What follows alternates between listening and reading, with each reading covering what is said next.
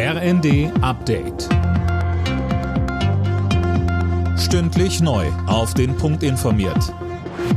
Ich bin Imme Kasten. Guten Abend. Auch heute sind wieder Hunderttausende Menschen gegen Rechtsextremismus und für Demokratie in Deutschland auf die Straße gegangen. Allein in Berlin spricht die Polizei von etwa 150.000 Teilnehmern. Uwe Schimonek. Die Veranstalter gehen sogar davon aus, dass es zwischenzeitlich fast doppelt so viele waren. Stundenlang versammelte sich die Menge vor dem Reichstagsgebäude. Der Andrang war so groß, dass eine Menschenkette, die drumherum gebildet werden sollte, aus Sicherheitsgründen abgesagt wurde. Aber auch anderswo kamen Zehntausende Menschen zu Demos, unter anderem in Dresden, Freiburg oder Hannover.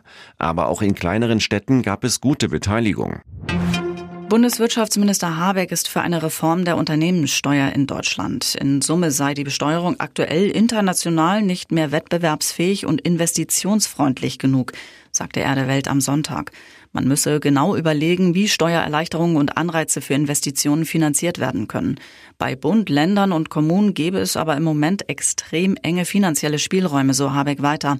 Auch beim Haushalt im kommenden Jahr müsse voraussichtlich noch gespart werden. Viele Wirtschaftsvertreter hatten zuletzt eine Steuerreform gefordert.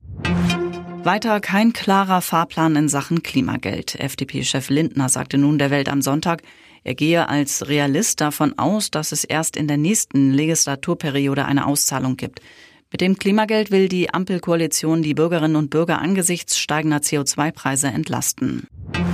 Klare Siege für die Spitzenteams der Bundesliga. Tabellenführer Leverkusen gewann in Darmstadt 2 zu 0.